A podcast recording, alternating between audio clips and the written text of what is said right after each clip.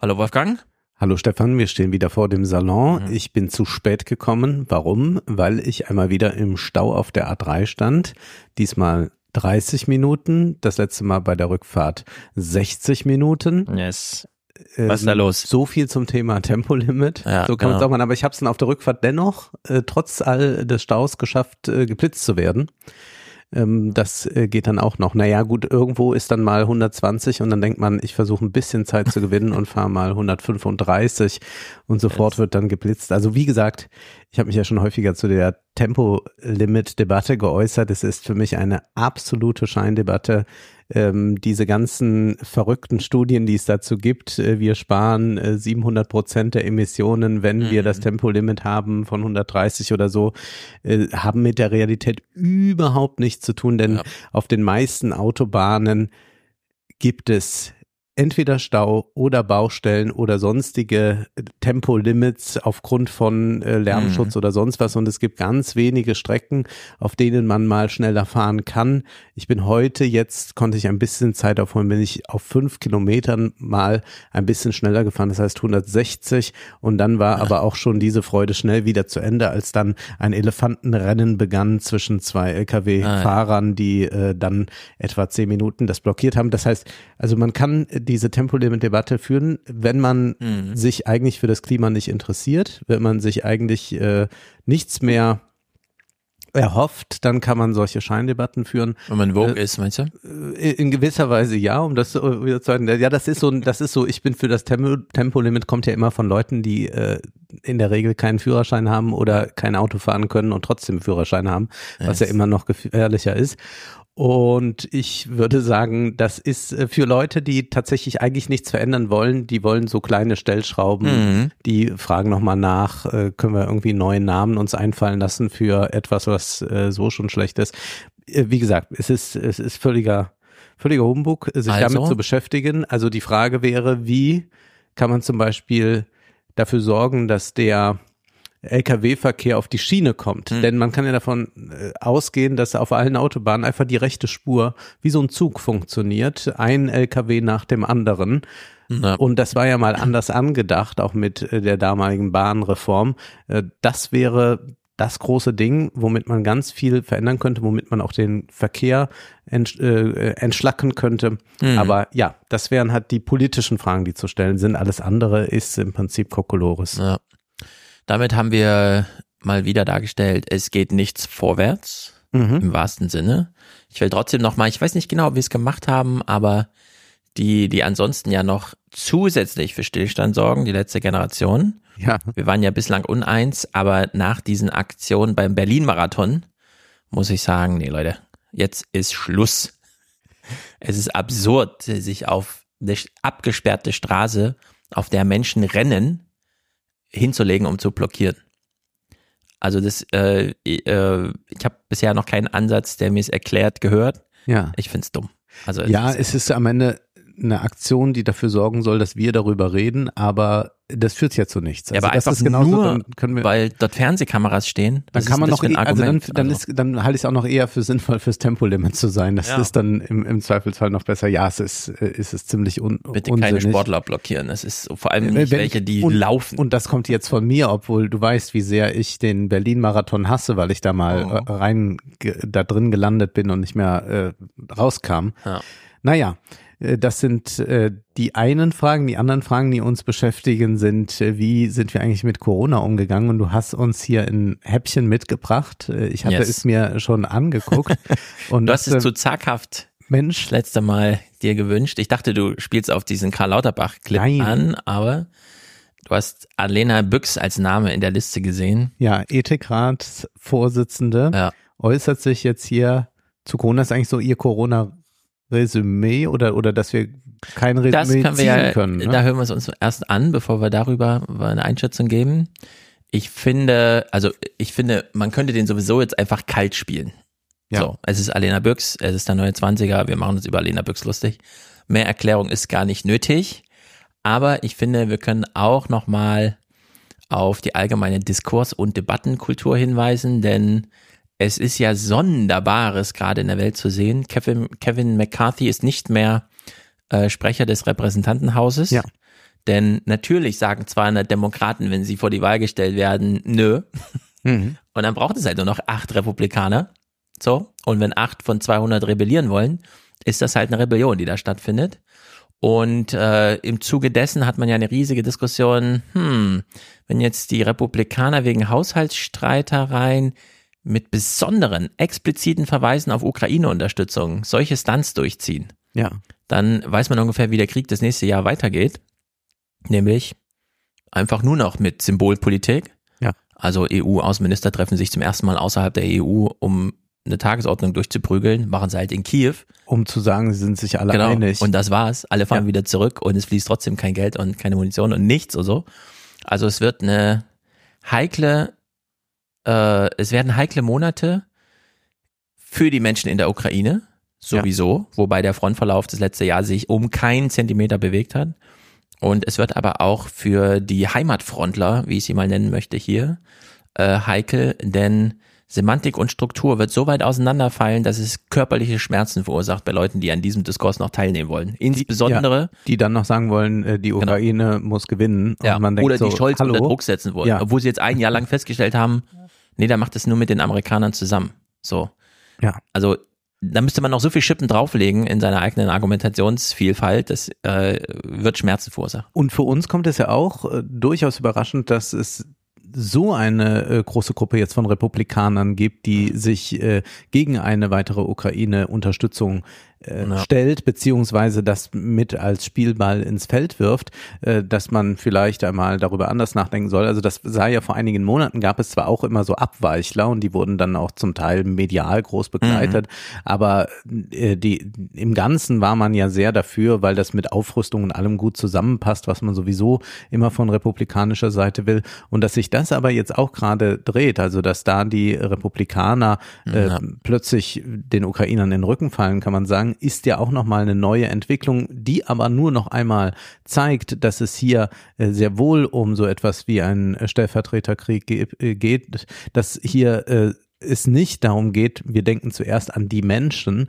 sondern es sind irgendwelche Machtinteressen und es sind dann zum Teil Interessen, die nur im Inland relevant sind, also Machtinteressen, die ausgefochten werden über die Ukraine oder auf dem Rücken der Ukrainer, was einfach nochmal genau zeigt, in welch äh, ja, äh, furchtbaren Lage ein mhm. Soldat generell ist, weil er irgendwelchen Kräften ausgesetzt ist, die er erstens nicht beeinflussen kann und die zweitens es nicht gut mit ihm meinen, sondern er ist die Verfügungsmasse, wie das Thomas Fischer ja. äh, damals in seinem äh, Spiegelartikel geschrieben hat. Und das sieht man jetzt hier in aller Deutlichkeit. Und ich bin auch sehr gespannt auf diese Verrenkungen, äh, wenngleich ich noch anmerken will, man bemerkt bei einigen, die ja sehr auf äh, mhm. Scholz zögert, wir müssen liefern und überhaupt, ja, äh, dass da sich einige ganz rausgezogen haben und sich einfach das Thema gar nicht mehr haben. Also einfach, einfach so sagen. Ja, das ist ja auch eine Lösung. Wir, wir, wir äh, machen zwar weiter, schreiben, Podcast, machen was weiß ich, ja. aber Thema Ukraine kommt einfach nicht mehr vor. Und das ist, äh, das ist ja auch ein Klimawandel, weißt du? Auch das ist ja immer geschickt. zurück zu so einem Megaproblem. Ja. Wenn man dir, also wenn man sich so im Wege steht, sich selbst die Beine stellt, dann geht man einfach zu seinem Lieblingsthema zurück. Und da ist man dann ziemlich sicher, da kann man sich noch zehn Jahre drüber aufregen. Ja. Also da auf dieselbe Art und Weise ja. jede Woche. Ja. Also das Tempolimit kann man jetzt auf jeden Fall noch durch Eben. dieses Jahrzehnt Die Autos durch. werden größer und schneller, also Tempolimit kann man immer noch fordern. ja, also wir haben es mit ganz schiefen Debatten zu tun, insbesondere, du hast es jetzt durch Zufall da schon auf den Punkt gebracht, wenn man Probleme nicht auflösen kann, mhm. sagt der Soziologe, dann löse sie doch ab. Such ah, ja. dir ein neues, lass es Geschichte sein, nenn es Reform. Ja. Zack, wird's vergessen. Und wir hören mal hier Alena Büchs zum Thema Corona. Eigentlich Debatte, wo wir irgendwie gehört hatten damals, okay Leute, wir sind jetzt zwei Monate im Lockdown, das wird uns noch Jahre beschäftigen hier. Mhm. Und jetzt denkt man so, okay, sind jetzt so zwei Jahre rum, drei Jahre. Beschäftigt uns das eigentlich noch? Alena Büchs schlägt mal hier so einen Nagel in den äh, Diskurssarg. Uns ist das ja genommen worden, nach dieser furchtbaren Zeit der Pandemie gemeinsam aufzuarbeiten und zu heilen. Und das wäre so wichtig gewesen, gerade mit Blick auf die Jungen, die ja wirklich gelitten haben. Da gab es so eine unerwiderte Solidarität, so haben wir das genannt. Und ich würde mir wirklich wünschen, dass wir da stärker hingucken, die Jungen stärker ins Zentrum stellen. So, es ist uns genommen worden, es wäre ja so wichtig gewesen. Was mhm. ist das? Das nennt man irgendwie Past Perfect oder Futur 5 oder sowas. Also mhm. die absolut abgeschlossene Vergangenheit. Man redet heute schon über die Vergangenheit nur noch in Vergangenheitsform. Also ist alles absolut ja. durch. Und die Frage ist dann, es ist uns genommen worden. Das ist ein ziemlicher Passivsatz, aber angenommen, man holt jetzt das Subjekt mal wieder rein. Wer hat es uns denn genommen? Also wollen wir es das jetzt auf Putin schieben? Ich glaube nein. Ne? Weil Putin uns den Krieg aufgezwungen hat, haben wir keine Kapazität mehr für Corona oder ja. wer ist hier der Und wer wird uns denn Verhinderer in zwei Jahren genommen haben, dass wir einmal reflektieren, wie über ja. den Krieg diskutiert ja. wurde? Wer nimmt uns das denn immer die ganze Zeit? Das ist dann der Klimawandel im Zweifelsfall mhm. oder mhm. irgendein neuer Konflikt, äh, der aufscheinen wird äh, oder die übermächtige KI. Also es ist sehr schön, dass äh, eigentlich die, die ja sagen müssen, ja, wir lassen uns ja das nicht nehmen, sondern wir sind ja der Ethikrat und sind ja genau dafür da, mhm. äh, dies äh, nach vorne zu stellen, ja. zu sagen, ja, uns ist das jetzt genommen worden, uns sind die Hände gebunden. Ja, du sagst es, genau. Ist es nicht die spezifische Aufgabe des Ethikrats, wenn alle Subjekte ausfallen, die nochmal eine Debatte anführen wollen, zu sagen, schnipp, schnapp, wir erfinden jetzt eine, es ist trotzdem ein Thema, weil wir ja. es sagen. Ja also das ist eigentlich die Aufgabe, ne? So. Eigentlich das, also dachte ich immer, ja, dass das die Aufgabe aber, ist. Nö, es, Corona ist jetzt vorbei. Ähm, aber wir sind doch eigentlich sehr dafür, weil wir haben ja noch eine andere Institution, die eigentlich auch dann äh, mal laut mhm. werden soll oder oder äh, sich äußern soll, wenn der Diskurs so in die schiefe Bahn ja, gerät. Welche? Das ist der Bundespräsident. Ah, ja, ja, ja, richtig, und also das Bundespräsident und Ethikrat äh, sollten ja eigentlich so eine Funktion noch haben. Ja. Äh, jetzt sehen wir, der Ethikrat äh, erfüllt sie nicht und der Bundespräsident auch nicht. Über Gauck haben wir schon gesprochen. Wir spielen jetzt nicht diesen neuen Steinmeier-Clip. Nee. Man kann sich das äh, anhören, wenn man will, muss man aber nicht, wo er dann eigentlich auch in Gauck-Manier nochmal sagt, ja, wir brauchen eine Obergrenze und ja. Ja, wir brauchen Rückführung, also der einfach diesen ganzen Diskurs nur noch einmal wiederholt und dann aber mit äh, dieser äh, äh, Sonorität und Seriosität von Schloss Bellevue auflädt mhm. und damit äh, das noch stärker legitimiert. Und deswegen hier meine Idee ist eine Abschaffung äh, des Amtes des Bundespräsidenten und bei gleichzeitiger Abschaffung des Ethikrats. Ja. Denn man kann ja einfach immer Ethiker zu Rate ziehen. Die mhm. können sich ja zu verschiedenen Themen äußern. Philosophen können sich äußern. Da braucht man nicht einen Rat, der im Prinzip der Bundesregierung äh, weitgehend nach dem Mund redet. Und bei dem ja. Bundespräsidenten wir brauchen da eigentlich niemand, der eine schöne Osttour macht und Menschen die Hände schüttelt. Mhm. Wenn man mal eine Feierstunde hat und dann soll auch noch die Nationalhymne oder so gesungen werden, wir haben ja talentierte Leute. Ja. Also da würde ich sagen, für so Sachen müsste man dann einfach fest äh, Helene Fischer einstellen und die kommt dann und macht so ein bisschen ja oder Germany. einfach äh, deinen neuen Freund Jay Shetty. Wir Ach so, der, der uns das Licht so halt nicht so dimmen lassen. Also sind ja die typischen ja. bundespräsidialen Ansprachen. Stimmt, und dann hat man so eine ein, Kerze, so ein Wasserding und so ein Social Media Therapeut, der so ein bisschen was der der Nation ja. erzählt. Ja. Irgendwie sowas. Ich dachte, ich hätte mir noch irgendwo Notizen gemacht zu Gauck, weil das waren ja ganz hervorragende Zitate mit diesem äh, zu Steinmeier meinst du? Äh, zu Steinmeier, richtig. Weil äh, wenn der Bundespräsident so da sitzt, er hat ja wohl irgendwie eine Tagesthemensendung mit Karim Joska eins zu eins bekommen. Und dann fällt so dieser Halbsatz, also bla bla bla, politisches Problem, in dem Falle Flüchtlinge zu viele und so weiter. Und dann fällt so ein, das weiß ja jeder. Die Menschen. Ja, also, die also Menschen. zuerst der Verweis auf die Menschen und dann, das weiß ja jeder. Ich höre da nur Trump. Ja. So.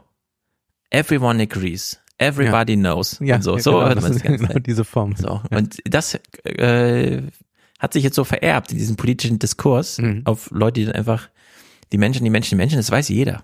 Wir alle sind uns einig, das. Mhm. Ja. Und da wird einfach gesagt, ja, dass wir keine Flüchtlinge haben wollen. Aber dazu heute noch viel. Ähm, ich habe mir gedacht, wir müssen noch mal uns eine Sache anhören. Wir haben im Salon das Buch noch wach gelesen. Mhm. Benjamin von Stuttgart-Barre, inzwischen jetzt auch schon wieder Theaterstück in Hamburg und so. Man kann sich's anschauen, müsste man eigentlich, also falls mal jemand da ist, berichtet doch mal kurz, wie die Rolle des Freundes im Theater dargestellt wird. Äh, dass man Julian Reichelt und so weiter, ein Umgang äh, in dem Buch, das ist klar. Aber Döpfner, der ist ja noch in Amt und Würden und so weiter. Mhm. Also das ist ja eine ongoing ähm, Situationship dieser beiden, von der man sich interessiert. Wie geht das weiter? so, und Döpfner rehabilitiert sich jetzt einfach selber. Mhm. Er hat so ein komisches Buch geschrieben über den Trade War oder Freihandel oder was auch immer. Ich, also ich, ja. ich google nicht mal, wie das heißt.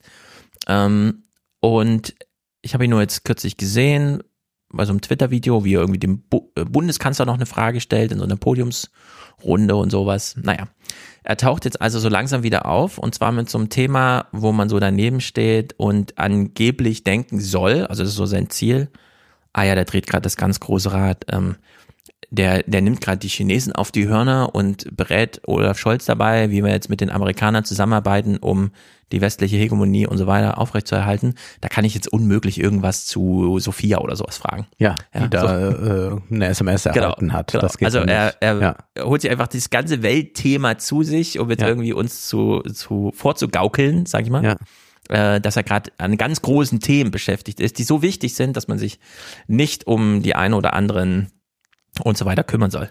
Und ich war wirklich sehr erschrocken, dass er im Pivot-Podcast, den ich ja sehr schätze, Carl Fischer und Scott Galloway und so weiter, ich habe jetzt auch schon wieder so eine Mail bekommen, ja, Stefan, der Scott Galloway, der sagt ja schon so komische Sachen über Männer und Frauen und so weiter. Das sind, äh, bitte gebt euch, wenn mir, also wenn ihr mir Anmerkungen zu Scott Galloway schreibt, gebt euch ganz viel Mühe. Äh, nicht einfach schreiben, das ist ja wie Jordan Peterson oder sowas, ja, sondern ich schreibe dann einfach nur, sorry, aber ich bin Stefan Schulz, ich bin kein Redakteur beim ZDF, hör auf mir solche E-Mails zu schreiben. Ja. Also man bekommt dann auch flapsige Antworten von mir, denn die Debatte ist ein bisschen klüger. Und ich sage das nur, um jetzt zu sagen, in dem Fall war ich wirklich ein bisschen erschüttert darüber, wie das hier in diesem Podcast sich entfaltete. Aber meine Vermutung ist dann einfach, klar, das, das sind Freunde von Milliardären, da ruft halt ein Milliardär an und sagt, ich will in eurem Podcast und dann sagen die, okay, eine Viertelstunde, rollen so die Augen und ziehen halt so ein Gespräch durch und lassen dann Döpfner einfach reden. So, und Döpfner durfte hier einfach reden. Und ich fand das so gruselig, sich das anzuhören, während wir wissen, okay, das ist der Typ, der steht diesem Laden vor, der die Bildzeitung verantwortet und mhm. so weiter und so fort. Und zwar seit Jahren. Ähm, und klingt dann im Podcast einfach ähm, schlimm.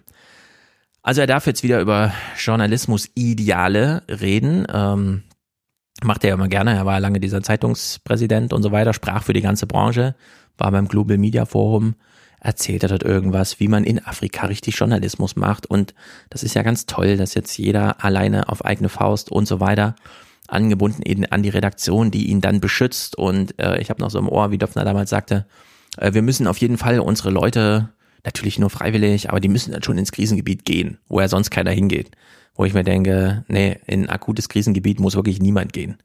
So, so blöd das ist, dass wir keine News aus Jemen oder Afghanistan haben, aber es würde die Lage nicht verändern und wir wären auch eigentlich in der Lage, uns darüber aufzuklären, was da Sache ist, ohne dass jemand für uns irgendwie noch eine Kugel an sich vorbeifliegen lassen muss. Also es ist alles totaler Nonsens, aber das ist äh, so wie Döpfner gerne aus seinem Elfenbeinturm heraus regiert. But I think a media brand should always keep a certain degree of unpredictability, un being unbiased, being non-partisan, and being critical towards all sides. Our role is not to advocate a good idea. Our role is to ask critical questions, to do perhaps unwelcome investigation, come up with uh, investigative news and scoops, create news in that sense, and be a critical reflection of what the powerful in our society are doing. I think that is the role uh, of media. Die Bildzeitung ist unparteiisch und bleibt ja. es. Wir wissen es alle. Aber zufällig deckt sich die Berichterstattung ganz mit der FDP-Linie. Ja. Das ist äh, naja, zufällig, wir, wir kennen ja die SMS im Wortlaut. Naja, wie man als Verlagschef doch, der Redaktion da ganz deutlich äh, Befehle man stellt kritische Fragen und wenn ja. man hat genügend kritische Fragen gestellt hat, kommt man am Ende wohl zu dem kritischen Schluss, ja. dass die FDP die allerbeste Partei mhm. der Welt ist. Ja, so macht kann man ja auch rechtfertigen. Genau. So, dann kriegt er diese Frage, es ist ja ein Tech-Podcast, wie ist das jetzt mit künstlicher Intelligenz und so weiter? Bedroht das den Journalismus jetzt, wo wieder mal alles und die Computer sogar noch selber Texte schreiben. Döpfner so, hm, ich investiere ja ganz viel in Technik und hier und da.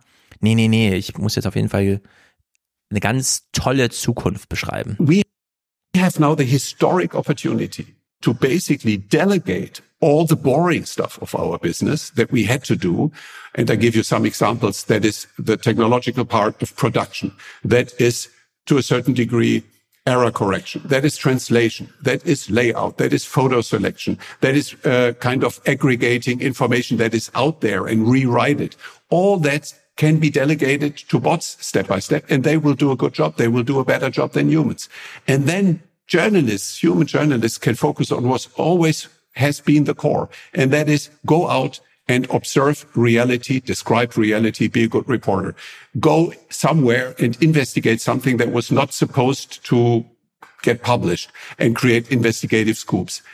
Ja, genau so funktioniert die Welt. Wenn sie einmal mit AI überschwemmt wird, dann äh, haben wir äh, ganz viele Journalisten, die ganz viel Kopf frei haben für die mhm. eigentlichen Arbeiten und vor allem haben wir auch ganz viele Leser, die ganz viel Kopf frei haben und nicht die ganze Zeit in so Algorithmen zusammengestückelten Timelines wie bei seinem Kumpel Elon Musk auf Twitter rumhängen und ja. sich die AfD unterjubeln lassen, weil irgendwer nicht verstanden hat, ach so, und das ist jetzt der Originaldiskurs, wie Elon Musk ihn führt, das ist gar keine verdeckte Invasion Italiens, wenn die Deutschen mit Booten auf freiwilligen Basis aus dem Mittelmeer Afrikaner fischen ja. und an, in, zu italienischen Hafen fahren.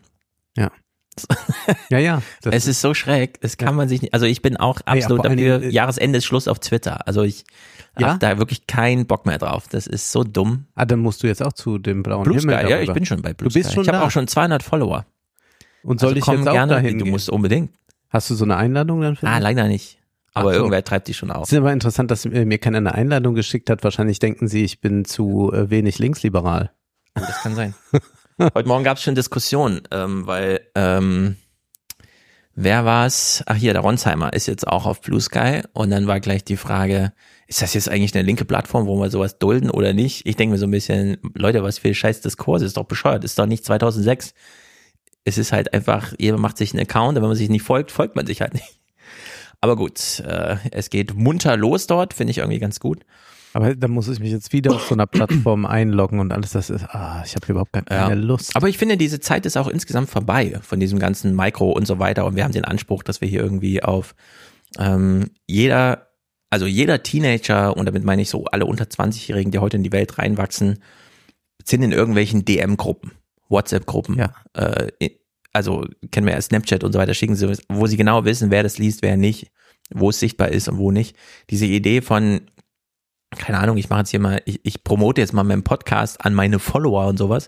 Das ist eh vorbei. Denn ja, Wieso ist das jetzt auch nochmal? Naja, weil. Aber es funktioniert doch. Also ich kann ja, ja? ich kann ja, na, naja, für dich, du hast ja auch 50.000 Follower, aber. Ja klar, man muss schon eine Anzahl von Follower haben, damit man äh, ja.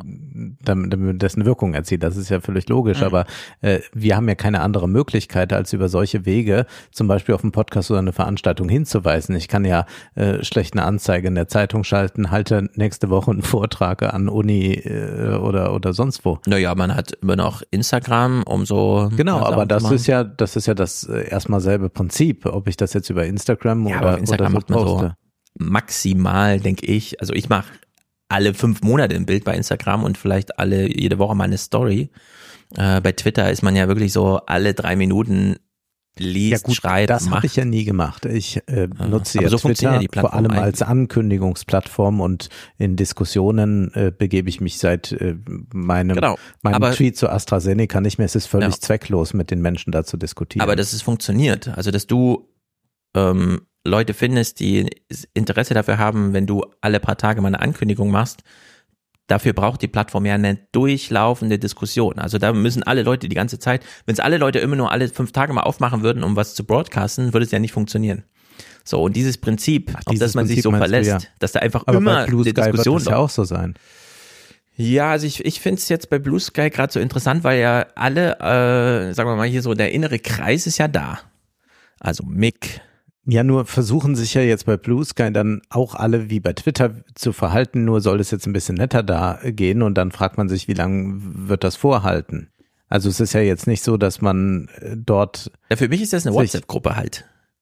Ich naja, erwarte da gar nicht, dass ich, wenn ich da jetzt was poste, irgendwie aber man kann, Leute. Ja, weil du ja gerade erst da bist, aber wenn du mal 10.000 Follower da hast, dann wird das ja, auch anders 10. sein. Also ich glaube, Vielleicht bleibt sie einfach das, klein. Das ist ja in der Logik der Plattform, also einer solchen Plattform, dass wenn mehr mhm. Leute kommen, sich das dann wieder in so eine Richtung entwickelt. Also ich wünsche dem alles Gute und äh, scheue mich jetzt auch nicht davor, äh, mich da auch noch anzumelden. Ich weiß ja nicht, ob das was bringt. Es scheint mir irgendwie einen größeren Trend zu geben dahin, als das jetzt damals zum Mastodon war. Äh, das spricht jetzt erstmal dafür, dass äh, diese Plattform eher äh, funktionieren wird. Mir ist es aber auch ähm, ja, also ich, ich bin nicht jemand, der sehr viel Zeit bei Twitter verbringt und niemand, der äh, dort äh, in, in diese ganzen Diskussionen da reingeht und, und von jedem rechten äh, Journalisten irgendwas kommentieren und retweeten mhm. muss und so weiter. Das, also ich verstehe auch nicht, äh, warum da Leute, die sonst äh, für große Verlage Bücher schreiben, sich den ganzen Tag damit müd machen. Ja. Also das ist mir nicht so klar.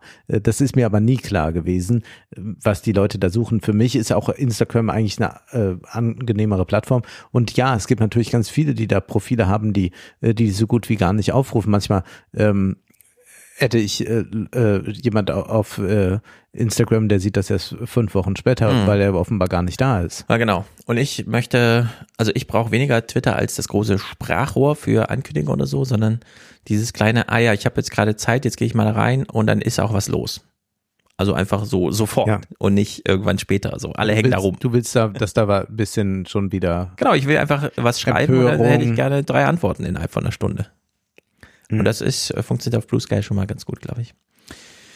Gut, das große, große Rad. Döpfner jammert um die, das ist so schade, dass die Demokratie irgendwie kaputt geht. Man kann sich es gar nicht erklären. Nee, ne? Und wir hören hier mal Döpfner zu, es ist unfassbar. Yeah, um, Scott, I dedicated my book uh, to my kids uh, because I think the biggest threat is that we lose democracy. That is what I'm mm. most worried about, uh, mm-hmm. that we lose this fundament of a free and open society, mm-hmm. of individual freedom, of human rights. It is driven by economic success and uh, the dependency that step by step is created from countries that have very different values.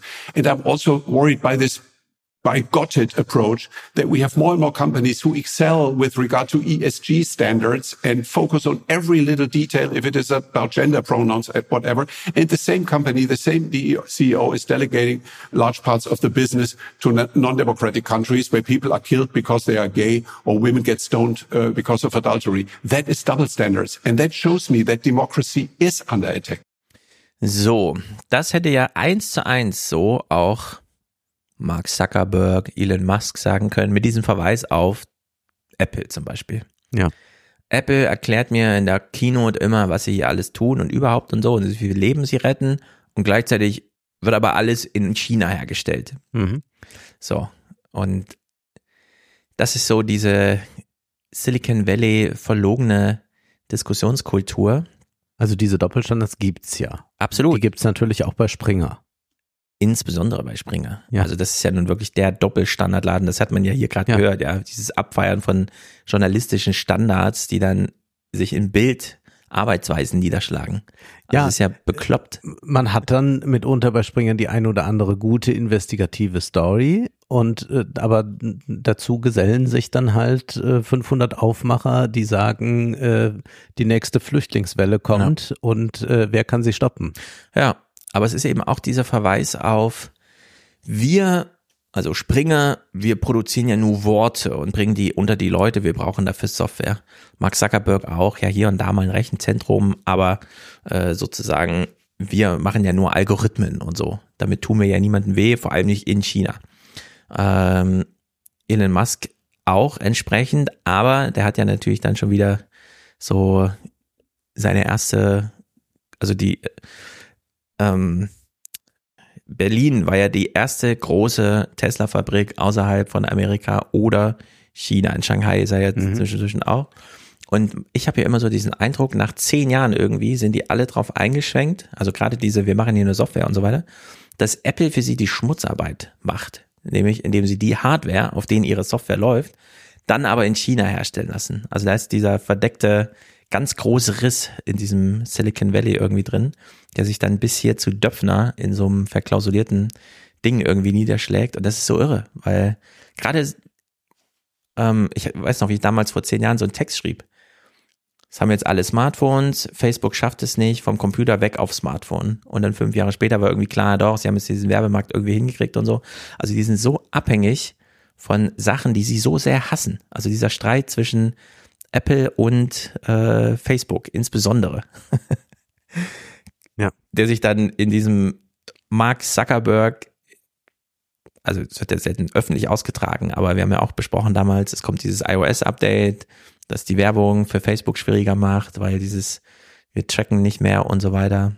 Naja, aber das sind ja einfach die Konkurrenzverhältnisse, in denen sie sich äh, laufend befinden und das ja. ist äh, ein, ein permanenter Krieg, äh, ja, den sie ausführen müssen. diesen Krieg halt auf der ganzen Welt aus, so, ne? Ja. Also jeder Einzelne, der, der ein iPhone hat, äh, nimmt an diesem Krieg irgendwie teil, ja. ohne dass es Thema ist. Und dann haben wir hier Döpfner, der nochmal, ja, da müsste man eigentlich mal den Journalismus so richtig sprechfähig machen, der muss die Geschichten erzählen, wie sie wirklich da sind und so weiter und erzählt uns dann irgendwas vom Freihandel. Dann ja. einfach mal die Kämpfe, die wirklich ablaufen, die Wirtschaftskriege, die hier wirklich stattfinden und so zu thematisieren, sondern nee, schreibt ein Buch über Freihandel, in dem er irgendwie Olaf Scholz erklären möchte, wie das jetzt geht, mit den Amerikanern zusammen das Freihandelsimperium des Westens aufrechtzuerhalten, um nicht äh, gegen die chinesische Globalisierung.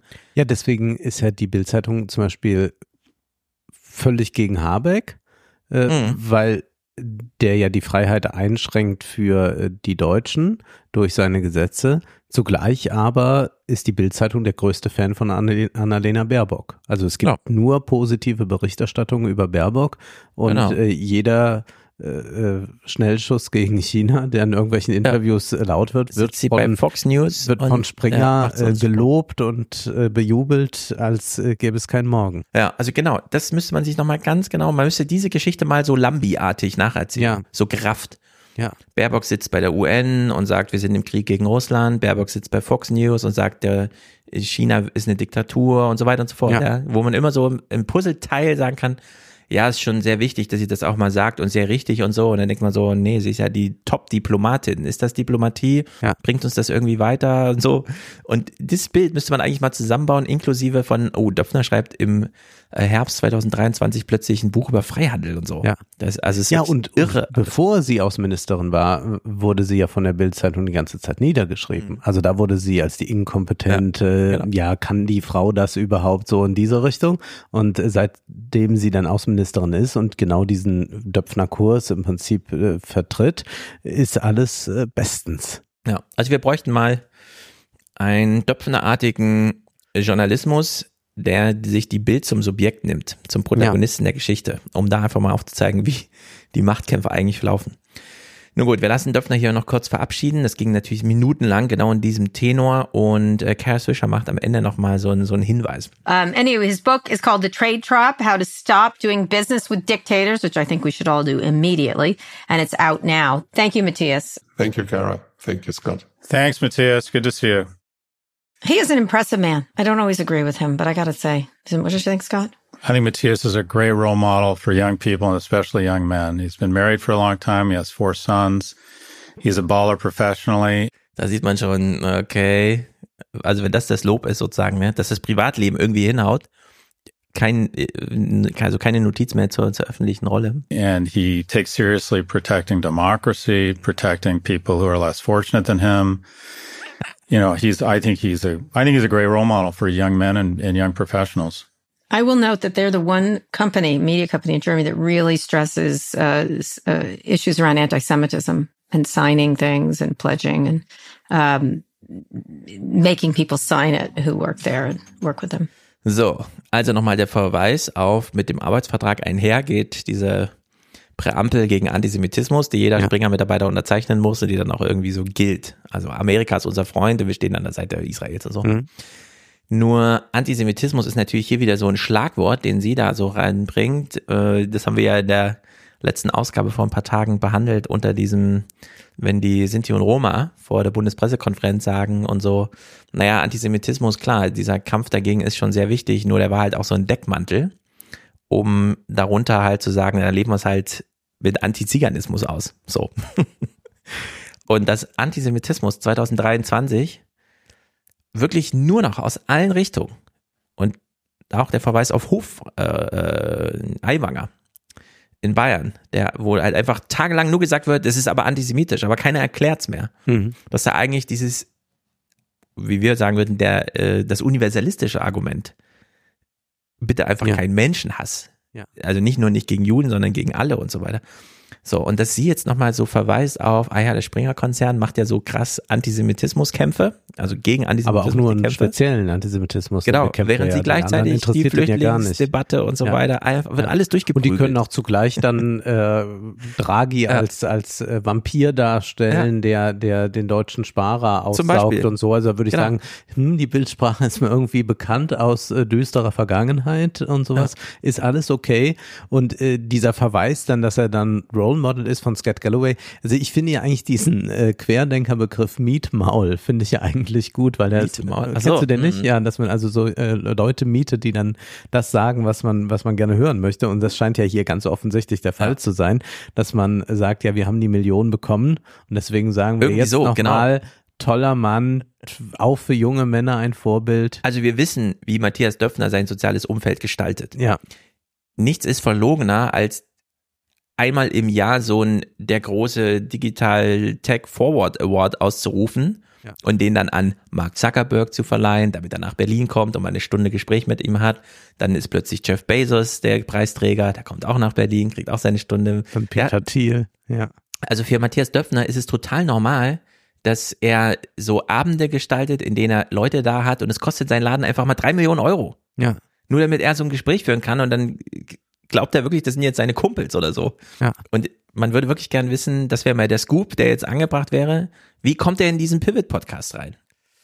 Naja, gut, er Ganz ist, er, ex, naja, er ist extrem äh, reich und hat natürlich mit diesen Leuten zu tun und hat auch da einen direkten Draht zum Silicon Valley, weil das doch relevant ist, wo Springer sich aufstellt, auch mit Politico. Mhm. Und da liegt das auf der Hand. Und dann, glaube ich, gibt es jetzt bei so Leuten äh, wie Galloway und äh, Fischer schon diesen Wunsch, eine gewisse Nähe zur Macht zu haben. Also das ist ja doch auch bei auch vielen Journalisten so sonst aus, so ja. zu beobachten, dass ja, man immer so das richtig naja, toll findet. Ich bin hier mit Kanzler, Präsident, wem auch immer. Ja. Das ist mir so eine Denkweise, die völlig fremd ist. Im, im Gegen, ich würde eher sagen, ich habe da gar keine Lust drauf, ja. Ähm, der, der Macht nahe zu sein. Ja, Aber genau. das ist so ein großer, großer Wunsch und äh, der erklärt dann auch, warum man äh, sagt, na ja, irgendwie, ich weiß nicht, was ich von dem halten soll, aber es ist schon, it's an impressive man. Mhm.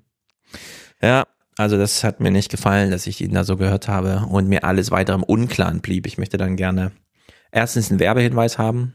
Ja. Und es interessiert mich einfach, wie sowas abläuft im Hintergrund. Vermisst du eigentlich Merkel? Natürlich vermisse ich Merkel, ist die beste Kanzlerin ever. Aber ist es nicht verrückt, dass wir, also wir sind ja nun wirklich keine Merkel-Fans gewesen, aber inzwischen. Ich habe einen Scherz gemacht. Ich vermisse Merkel nicht. Nein, ich vermisse sie auch nicht in dem Sinne, dass ich jetzt sage, äh, das war alles toll unter Merkel. Aber wenn ich so äh, mir ansehe, was jetzt in der mhm. äh, Union läuft oder auch äh, was die Ampel mhm. alles verbockt, dann ist natürlich die Alternative. Äh, pff, also ich habe. Dem möchte ich widersprechen. Also. Ich weiß, alle sind gerade irgendwie unzufrieden und diese März-CDU, die macht ja auch nur ein Blödsinn nach dem anderen und so weiter und so fort. Aber ich werbe nochmal dafür, für diesen Gedankengang einfach. Leute, Geruhsamkeit. In der CDU sind nicht alle durchgeknallt. Sie ja, müssen nur ja, ihren Chef jetzt zappeln lassen. Das hat ja Merkel immer äh, reingebracht, diese Geruhsamkeit. Also genau. Also das war ja ihr Talent äh, und hat ja auch damit so das ganze Land sediert über 16 genau. Jahre hinweg. Ich möchte aber jetzt, dass die geruhsame CDU, die Oma Erna noch mal richtig einlullt, mal kurz Pause macht. Ja. So schön das war mit Merkel sondern ich will nächstes Jahr den großen, großen, großen Abschuss ja. von Friedrich Merz und Carsten Lindemann sehen. Der wird vorbereitet. Das wird eine ganz große Feierwoche für uns alle. Ja, äh, das, das mag sein. Ob die äh, Union sich dadurch aber erholen kann, also mir ist auch egal, ja, wie das Schicksal der Union aussieht. Also ich sitze jetzt nicht. Wenn sie darüber zerbricht, brauchen wir okay. aber dringend dann. Ja, nur ich glaube, dass es äh, durchaus in die Richtung gehen könnte, dass wir äh, so eine äh, Schwundstufe erreicht haben, bei denen die konservative Partei dann keine Rolle oder keine große Rolle mehr spielt. Also vergleichbar mit dem, was Boris in Frankreich oder in Italien äh, stattfindet. Ja. Also ganz, äh, ganz bemerkenswert ist eigentlich diese Entwicklung.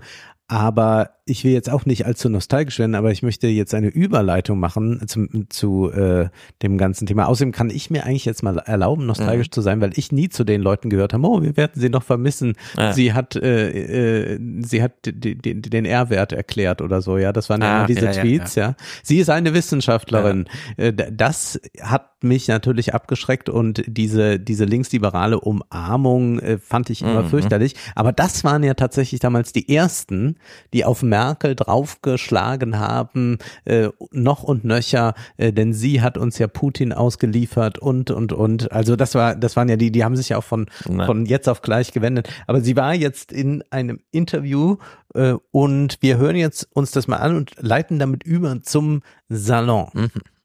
Nein, also ich, ich möchte dafür kein Verständnis äußern, weil ich glaube, ähm, ich verstehe, dass man über manches verärgert ist dass man nicht alles gut findet.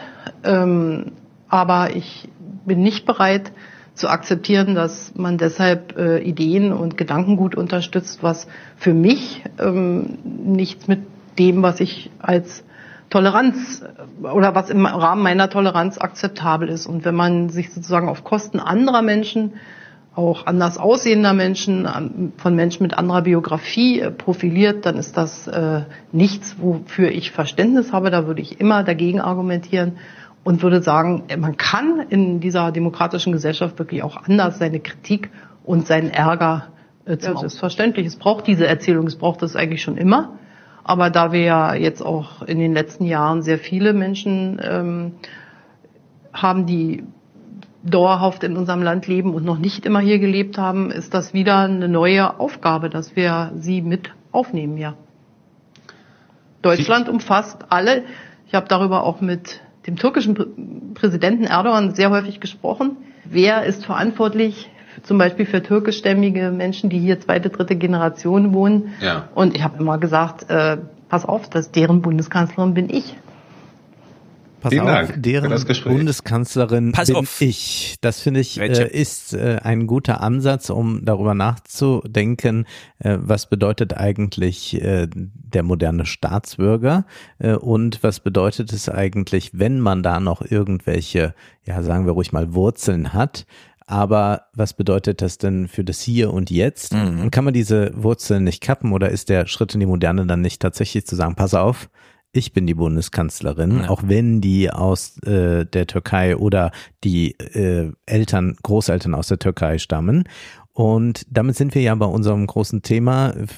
Können wir es schaffen, den Tribalismus zu verlassen? Mhm. Oder sind wir auf unsere Identität festgenagelt? Lass uns mal gleich Ewigkeit? dazu kommen. Ich will noch ein was zu Merkel selbst sagen. Ja. Denn das ist natürlich ein wichtiger Punkt, was sie jetzt inhaltlich konkret sagte zum Thema, wer gehört wohin und wer trägt für wen Verantwortung. Aber Angela Merkel und ich hänge sehr an diesem Punkt, den Stefan Lambi, das ist jetzt ihr erstes Fernsehinterview, den mhm. Lambi schon machte, nachdem sie überhaupt das erste Mal wieder ein Interview gab, also dann auf dieser Theaterbühne mit diesem Spiegeltyp oder wo auch immer er, der sozusagen keine Fragen, sondern nur so Grundbegriffe hinwarf, damit sie nochmal sagen kann.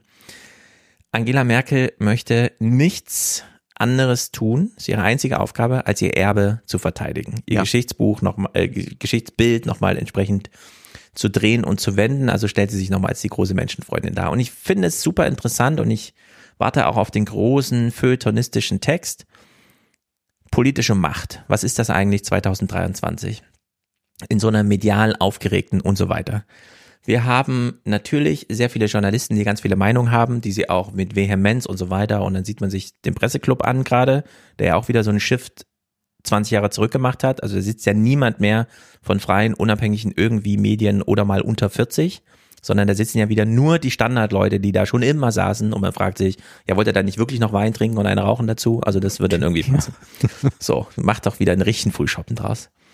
So, die kommentieren. Dann gehen wir so eine Stufe weiter und sehen diese ganzen Tanzvideos der Hinterbänkler im Bundestag, die auch nur kommentieren.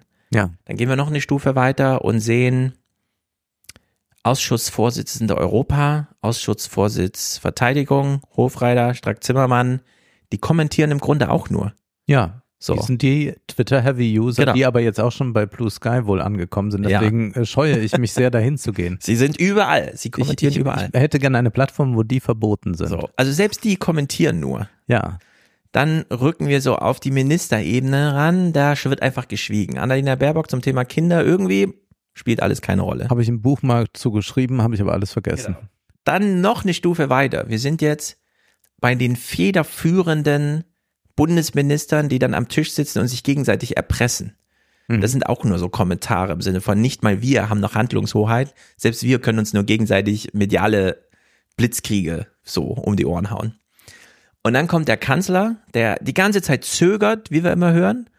Und selbst die Fachkommentatoren, sicherheitshalber, haben wir ja gehört, Frank Sauer und Masala und so, die dann, ah ja, ich habe diese Doku von Lambi gesehen, der zögert ja zurecht. Also der hat ja wirklich die Verantwortung. Der kommentiert ja nicht nur, der entscheidet ja. Ja. So. Und Merkel gehört jetzt auch wieder zu denen, die einfach nur kommentieren. Mhm. Und sie weiß genau, ach, zum Glück muss ich es nicht entscheiden. Ich kann jetzt jeden Quatsch erzählen. Also erzählt sie uns hier auch jeden Quatsch. Das, was wir gerade gehört haben, ist einfach jeder Quatsch. Denn sie hatte 16 Jahre Zeit, uns ganz langsam dran zu gewöhnen, dass wir eine demografische Schieflage haben, dass auf der Welt viel los ist, dass Menschen in Bewegung sind, dass wir in Deutschland natürlich problemlos nochmal machen können, was wir damals schon und damals ein bisschen falsch gemacht haben. Nämlich, das hat John Philipp jetzt auch nochmal schön beschrieben in seiner in seinem Rant gegen äh, Frank Walter. Ich bin auch dafür, dass wir nur noch mhm. bei Vornamen nennen, ja. ja. Frank Walter. Frank Walter hat was zum Thema Migration gesagt.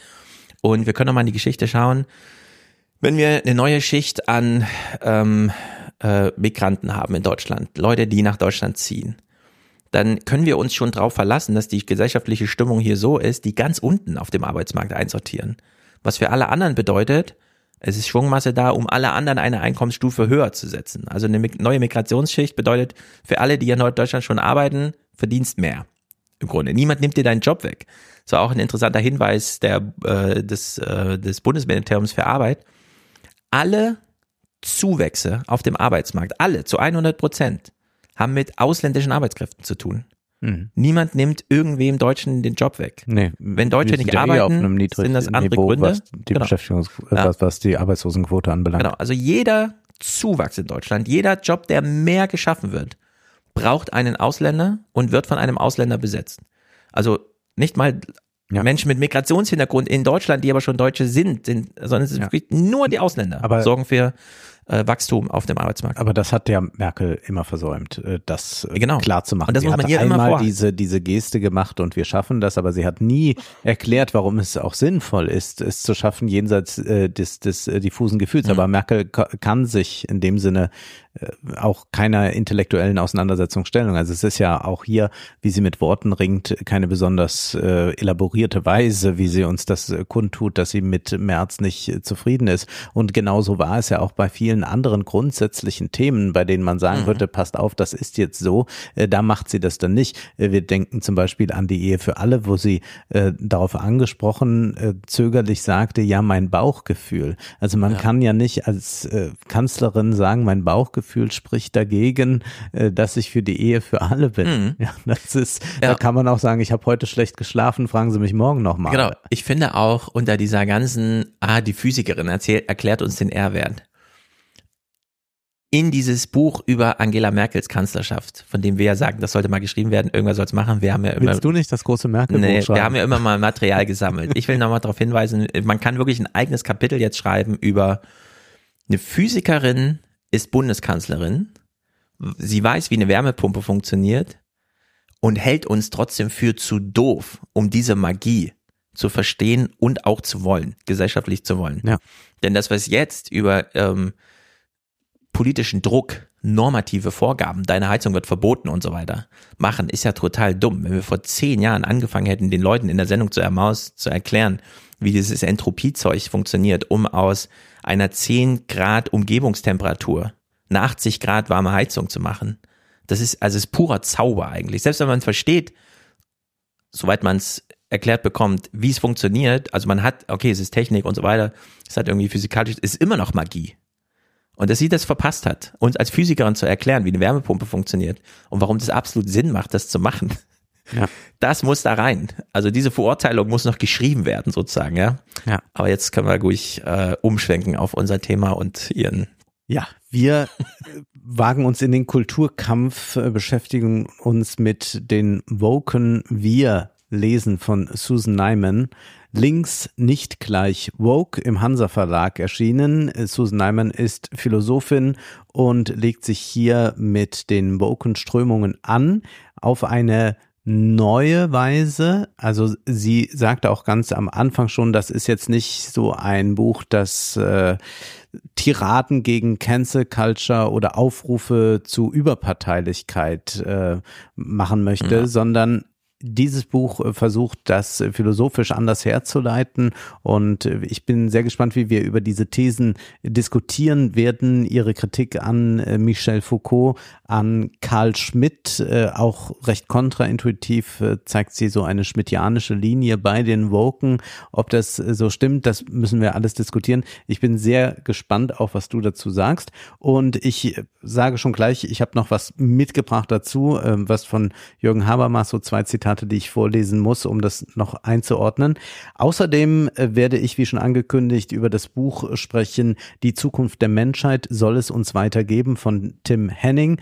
Wir haben es hier wieder Titel. mit einem Fragen, äh, mit einem Buch zu tun, das Fragen beantworten will. Der Populationsethik ist die Populationsethik überhaupt äh, etwas, was man betreiben sollte. Auch die Fragen des Long-Termism zählt, ist mehr, äh, was in Zukunft mit der Menschheit sein wird, als was heute mit ihr ist. Äh, also wir haben ja wieder so ein Stück analytische Philosophie, aber diesmal eigentlich ist das das Buch, das man ja vielleicht hätte lesen sollen statt mhm. das andere.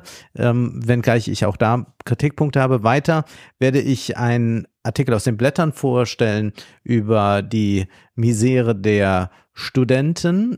Ich mhm. werde einen, einen, tollen Roman vorstellen von Emma Klein, äh, ein Escort Girl, ein Call Girl in den Hamptons, ist unterwegs und driftet dort herum.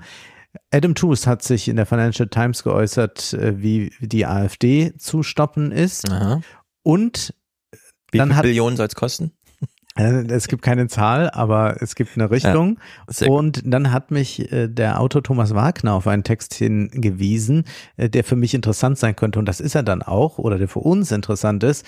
Nämlich hat Theodor W. Adorno in den 60er Jahren einen Text mit dem Titel geschrieben, jene 20er Jahre. Er hat sie ja sehr bewusst erlebt, war mhm. da ja äh, Ende 20 und hat eine ganz andere äh, These zu den 20er okay. Jahren. Die waren nicht wild und sowas. Also ganz, ganz erstaunlich und wir können diesen Text gut anknüpfen an unsere Diskussionen heute. Retromanie und all das ja. äh, hat mich sehr, sehr überrascht, dieser Text. Wurden wir schon wieder von einer Medienmanie retromäßig in die Irre geführt? Mhm, Wo gibt es denn mhm. sowas? Gut, ich habe Christian Stöckers Text über die erneuerbaren Energien in Deutschland gelesen, weil es nur ums Optimistische geht es ist alles gar nicht so schlimm, Solarausbauziel für dieses Jahr auch schon erreicht und so weiter und so fort. Also da kann man mal so eine Liste durchgehen. Dann in der FAZ, ich bin ja doch irgendwie aus allen Wolken gefallen. Gundula Rosbach schreibt Risiko Altersarmut, wie ein Leben lang, äh, wer ein Leben lang vorsorgt, wird eine gute Rente haben. Es ist doch alles gar nicht so schlimm und so weiter. Und wir fragen uns. Was ist das für ein verrückter Text dann? Ja, vor allem Gundula Rosbach ist die Präsidentin der Bundes, äh, Rentenversicherung. Mhm. Ja. Also da hören wir doch mal, was sie dazu sagen hat.